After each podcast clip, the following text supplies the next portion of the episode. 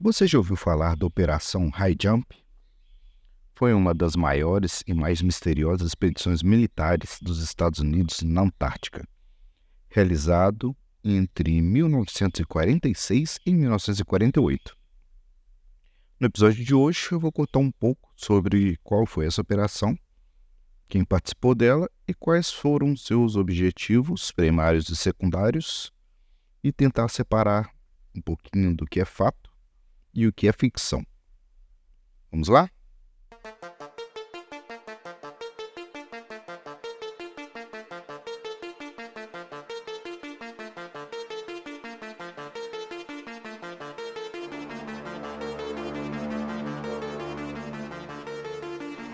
Sejam todos bem-vindos à pesquisa OVNI.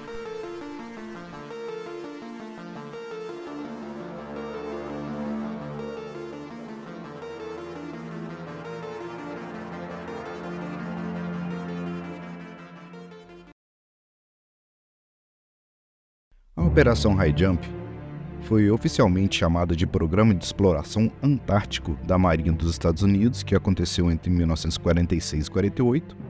Foi organizada pelo contra-almirante Richard E. Byrd, um famoso explorador polar que já havia liderado outras missões na região, e comandada pelo contra-almirante Richard Cruzen. A Força Tarefa 68, que foi o nome dado a essa operação, incluía 4.700 homens, 13 navios, 33 aeronaves, entre eles hidroaviões, caças e bombardeiros. O objetivo principal da operação era o estabelecimento da base antártica Little America 4 na Baía das Baleias, onde Byrd já havia construído outras bases em expedições anteriores. A base serviria como um centro de pesquisa científica e de treinamento militar em condições de clima extremo.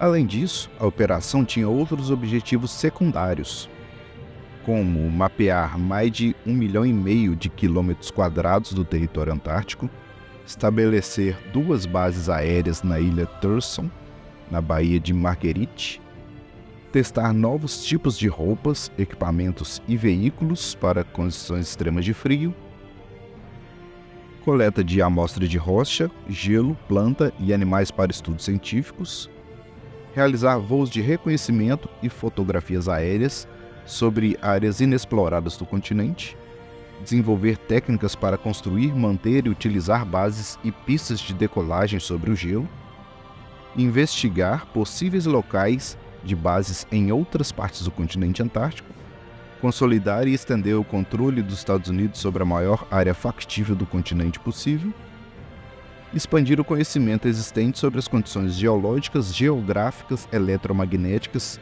hidrográficas e meteorológicas da região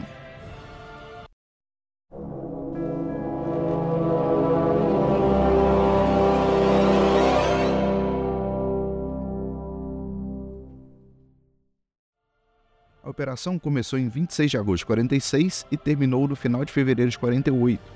Durante esse período, navios e aeronaves realizaram diversas campanhas de exploração, mapeamento, fotografia, coleta de amostras e testes de diversos equipamentos, como eu disse anteriormente. Há uma gama de supostos propósitos secretos que ocorreram em paralelo a essa lista de pesquisas e desenvolvimentos de materiais que eu falei anteriormente. Então, esses supostos propósitos secretos que nunca foram revelados ao público, eu vou citar sobre eles a seguir.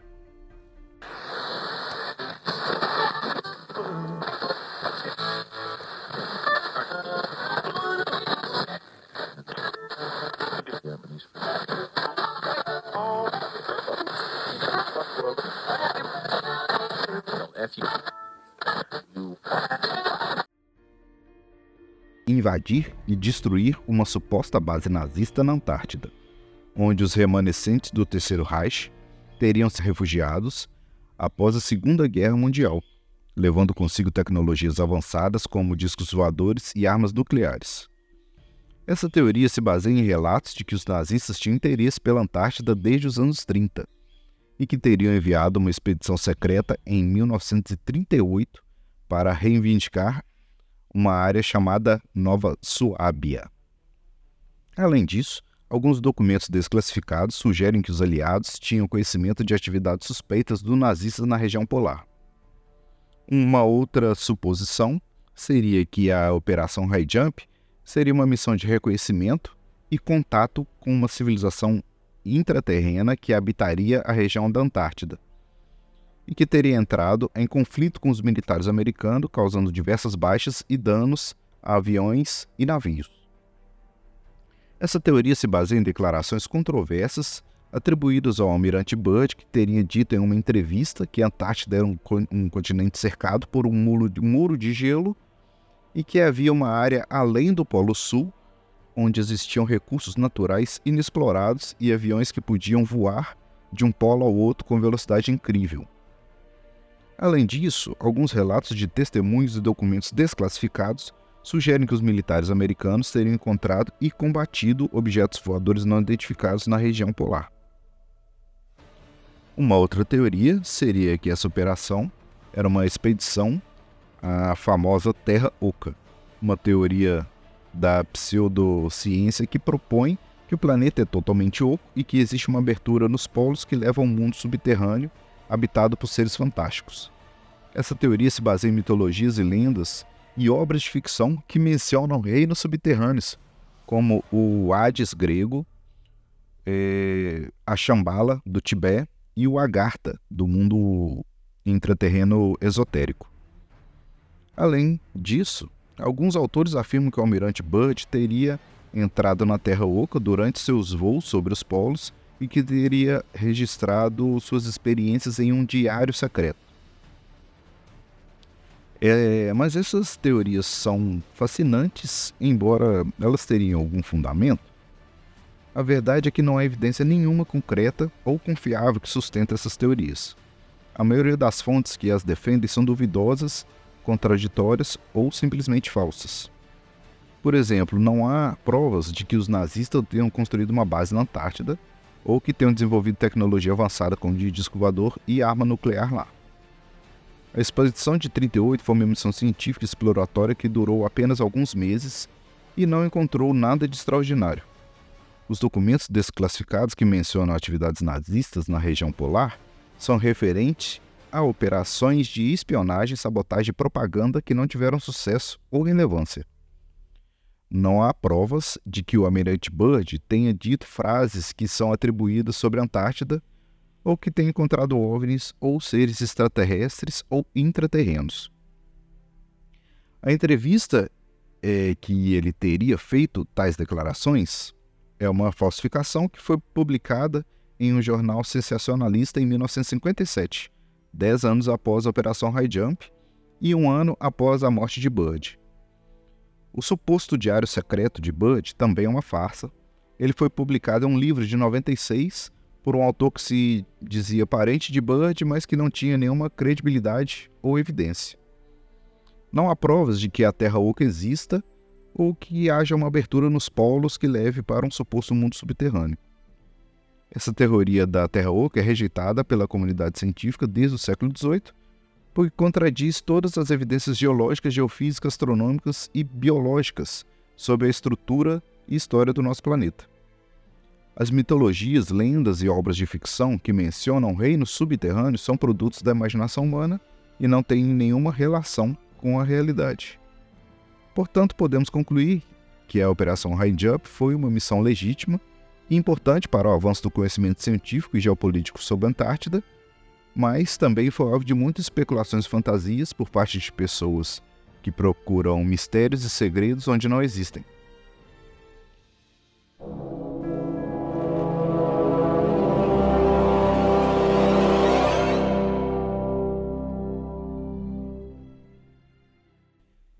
Vocês conheciam essa história, galera, da Operação High Jump? É uma, é uma operação famosa, muito antiga, e em cima dela foi criada muita, muita falácia, muita lenda, muita história que são, infelizmente, inverdades. Né? É, esse continente da Antártida, ele é fascinante por si só. Né? Ele não precisa de muitas teorias conspiratórias para torná-lo mais interessante. Contudo, há uma interrogação que eu queria deixar aqui para vocês, que se vocês forem no, naquele aplicativo do Google é, e pesquisarem Antártida, vocês não conseguem visualizar nada da região. É uma região que ela tem um blackout de satélite proposital. Né? O, o, esse aplicativo do Google ele é em parceria do governo americano com o governo canadense, que fez esse, esse primeiro mapeamento do mundo. Atualmente tem um mapeamento é, através de satélites chineses ocorrendo, que aparentemente vai ser bem melhor e bem mais é, transparente o mapeamento do que o norte-americano canadense.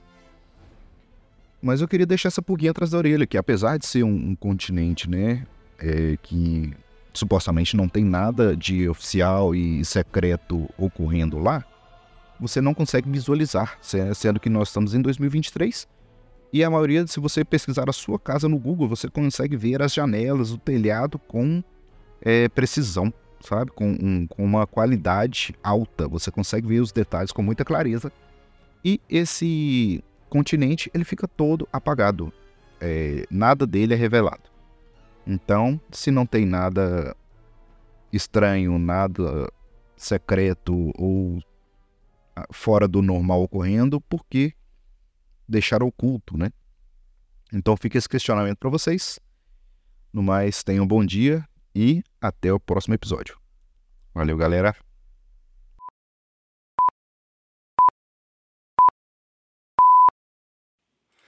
Galera, um recadinho rápido. É, agora eu abri um apoio também, né? Aquele financiamento coletivo para dar suporte para a galera que está nessa lida aí dos podcasts então, se vocês quiserem contribuir com a melhoria de equipamentos, microfones, né, a meta lá na frente de é, contratar um editor também, né, de melhorar a qualidade do, dos, dos episódios, a, a qualidade da, do roteiro dos episódios também, trazer temas melhores, melhor estruturados, né, profissionalizar mais é, então tá rolando um apoia-se, tá? O link tá aí na descrição do episódio. Então, a partir de qualquer valor, vocês podem contribuir. E eu vou desenvolvendo com conforme for surgindo as oportunidades. É a questão de recompensas, vou pensando em como incluir umas recompensas nesse processo, beleza? Mas fica aí o recadinho, quem quiser contribuir é sempre muito bem-vindo, beleza? Valeu!